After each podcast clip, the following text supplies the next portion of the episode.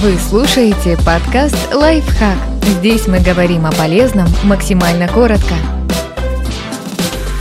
Как выжить во время лесного пожара? Запомните несколько важных правил. Как уходить от лесного пожара? Как можно быстрее покиньте опасную зону, соблюдая несколько правил. Убегайте от лесного пожара вдоль его фронта, а не от него, в попытке обогнать огонь. Дым будет распространяться по ветру впереди пламени, так что вы больше рискуете задохнуться.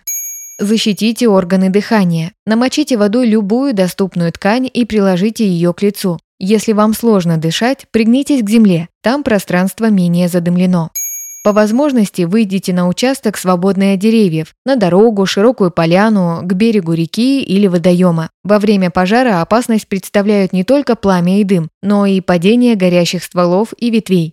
Стремитесь оказаться среди лиственных деревьев. Огонь быстрее распространяется по деревьям хвойных пород из-за высокой концентрации смол. Сообщите о пожаре всем, кто встретится на пути, а при выходе из опасной зоны немедленно позвоните по номеру 112 и расскажите о месте возгорания.